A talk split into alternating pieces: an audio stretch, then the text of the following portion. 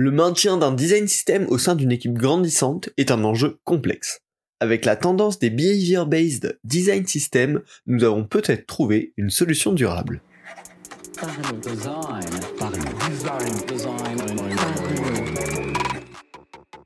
Pour la troisième saison d'affilée, The Kakatoes Theory accompagne Parlons Design et vous propose son académie pour se former au design avec les meilleurs experts.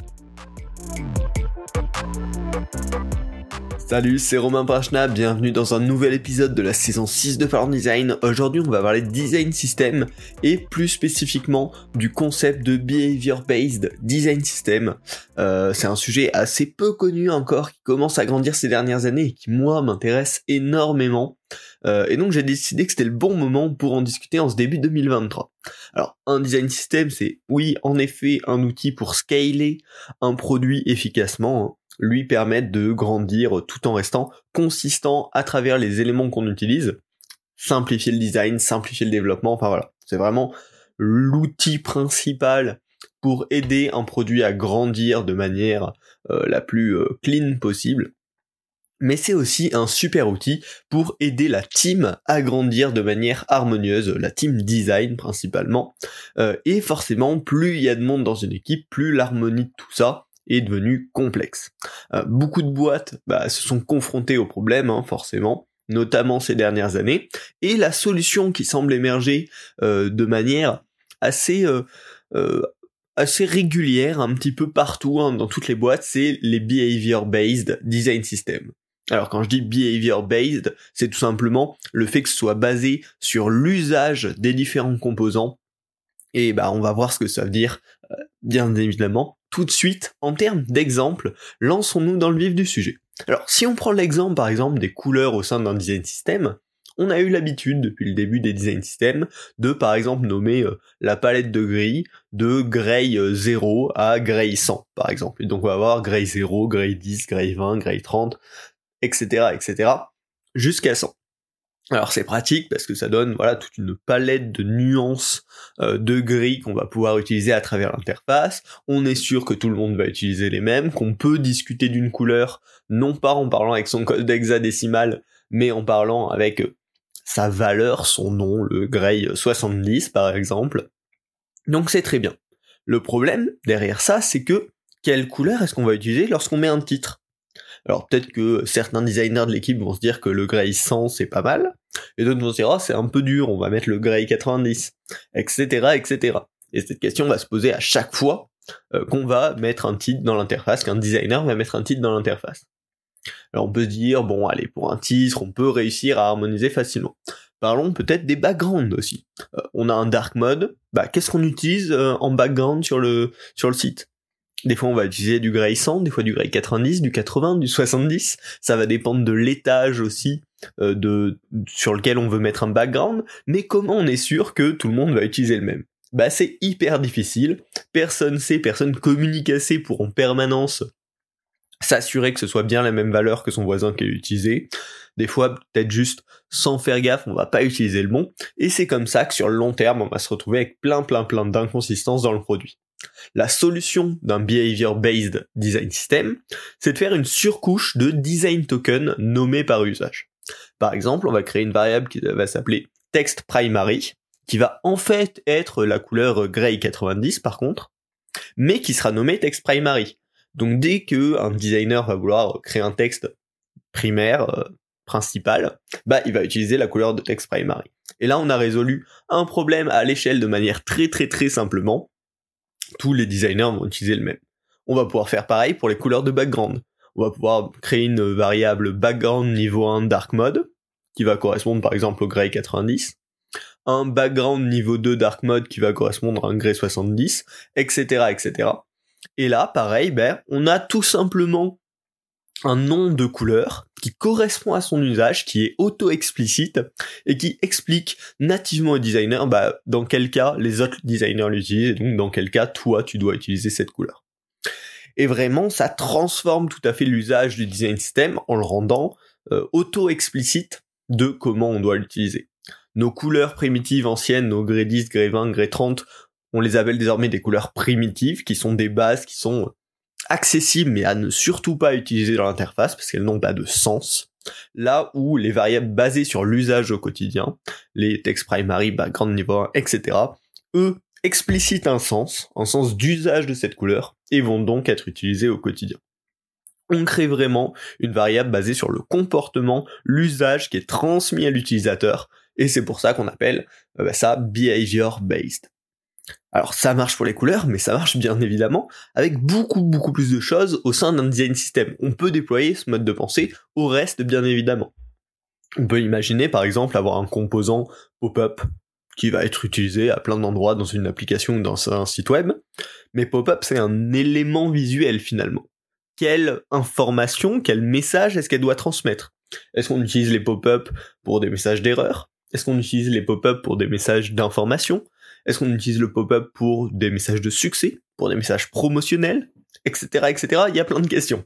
Et là, pareil, encore une fois, en fonction des designers, bah, on va pas tous avoir la même interprétation, pas tous le même besoin au même moment.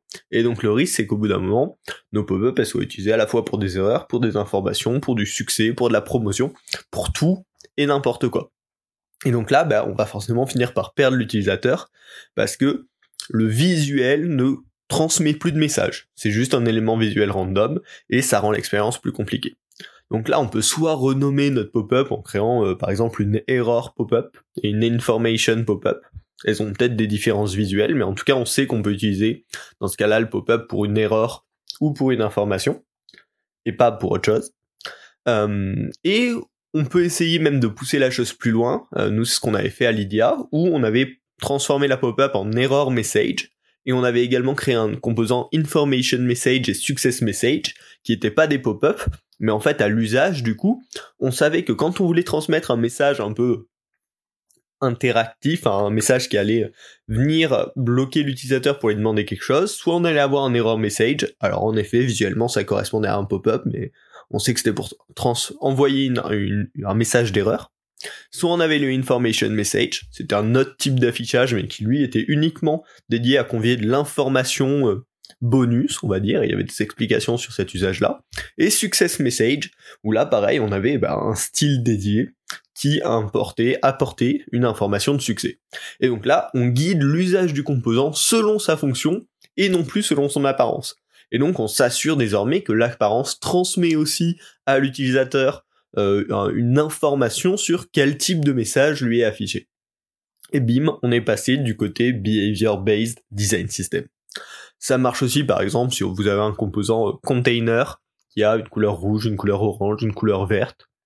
Euh, bah finalement il y a des chances que ce container vous l'utilisez aussi pour faire passer un message. Alors pourquoi on pourrait pas l'appeler danger container, warning container, positive container? Et là pareil, on vient indiquer au designer le sens qui est censé transmettre ce container à l'utilisateur. Et on s'assure encore une fois que côté utilisateur, ben, ce soit utilisé de manière consistante et que du coup il puisse faire confiance au message porté par cet élément. Et on va pouvoir faire pareil bah, avec les styles de texte par exemple. Euh, aujourd'hui on pourrait les appeler, je sais pas, H1, H2, H3, je, je sais pas. je sais qu'il y a plein de méthodes là-dessus, moi je les aime pas. Euh, ce que je préfère c'est dire par exemple page title, section title, euh, subsection title, etc.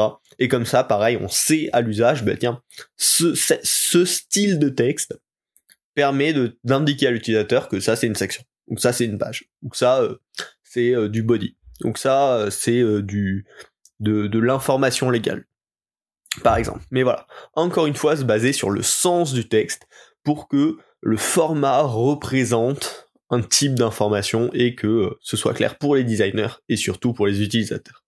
Alors, je pense qu'avec tous ces exemples, ça vous a permis d'avoir une petite idée. Je vous mettrai bien sûr des références en, euh, en note de cet épisode de podcast. Mais finalement, pourquoi on aurait intérêt à tendre vers un behavior-based design system? De un, c'est pour harmoniser l'usage des composants par les designers. C'est ce qu'on a vu à travers tous ces exemples. Hein. Mais harmoniser l'usage des composants par les designers, déjà, ça simplifie la communication. Mais surtout, ça harmonise la cohérence de l'expérience utilisateur de l'autre côté. Parce que si à travers toutes les branches du produit, il retrouve les mêmes composants pour les mêmes types d'informations, ben il va commencer à s'en créer un réflexe et à mieux comprendre ce qui se passe. Également, au niveau équipe, ça va énormément simplifier le onboarding des nouveaux designers dans le design system si tout est auto-explicite rien que par le nom du composant, bah forcément, les nouveaux designers auront beaucoup plus de facilité à comprendre comment utiliser ce design system. Et enfin, encore au niveau de l'équipe, ça va forcer l'équipe à définir la raison d'être de chaque composant. Parce qu'en les réfléchissant non plus en termes d'apparence visuelle, oh tiens c'est un pop-up, euh, mais euh, en termes de sens, pourquoi on utilise ce truc, bah ça va nous obliger à euh, rechercher la raison d'être de ces composants-là, à comprendre comment on les utilise, à comprendre comment on ne devrait pas les utiliser, et du coup définir une meilleure euh, cohérence d'équipe partagée par tout le monde, un meilleur langage. C'est en fait c'est vraiment les bases pour un langage de design harmonieux encore plus loin euh, que le, le, simple état de design system. Donc vraiment c'est extrêmement intéressant, en tout cas moi j'en suis tout convaincu. Si comme moi vous êtes assez convaincu par cette approche, par quoi commencer? Bah alors, ce que je vous recommande tout bêtement, c'est de commencer par là où vous avez un problème. Si aujourd'hui vos couleurs sont utilisées n'importe comment et de manière pas du tout harmonieuse par vos designers, commencez par les couleurs. Si c'est plus sur les styles de texte, commencez par les styles de texte. Et si c'est plus sur certains composants, commencez par ces composants-là. Il n'y a pas de bonne manière, c'est une réponse à un problème, les behavior-based design systems. Donc il faut forcément commencer à l'implémenter par là où il y a le problème, s'il y en a un. Donc vraiment, c'est la meilleure recommandation que je puisse vous faire là-dessus. Euh, mais euh, si vous commencez un nouveau design system, par contre, là ce que je vous recommande, c'est directement sur les couleurs et les styles de texte d'appliquer à minima cette mentalité-là. Ça vous simplifiera euh, énormément le déploiement plus long terme de ce design system. Mais vraiment, si c'est un design system existant, bah, il va falloir faire l'infusion progressive par là où il y a des problèmes à résoudre, par là où il y a des problèmes de cohérence pas encore résolus, pour au fur et à mesure euh, bah, l'influer, l'infuser euh, dans l'ensemble du design system et avoir cette base hyper solide. On arrive en fin d'épisode, euh, vraiment le Behavior Based Design System c'est une solution à un problème d'harmonie, soit intégré dès que le problème apparaît sur un design system existant, soit intégré dès la création du design system pour éviter des soucis futurs. Euh, de mon expérience, c'est vraiment une grosse plus-value, euh, ce type d'organisation. Hein. Ça simplifie les échanges, ça permet de tout, de clarifier énormément de choses entre designers et du coup euh, face à nos utilisateurs. Donc je ne peux que vous le recommander. Si vous avez aimé cet épisode, je vous invite à le partager sur vos Slack d'entreprise, à vos collègues, à vos amis designers. Euh, c'est ce qui permet de faire grandir le podcast, hein, donc surtout n'hésitez pas. Vous pouvez également le noter sur Spotify, sur Apple Podcast, sur votre plateforme d'écoute préférée. Euh, un petit 5 étoiles et un commentaire, ça motive euh, à continuer tout simplement ces épisodes et puis ça permet de mieux référencer le podcast. Merci beaucoup, on se retrouve la semaine prochaine pour un nouvel épisode. Salut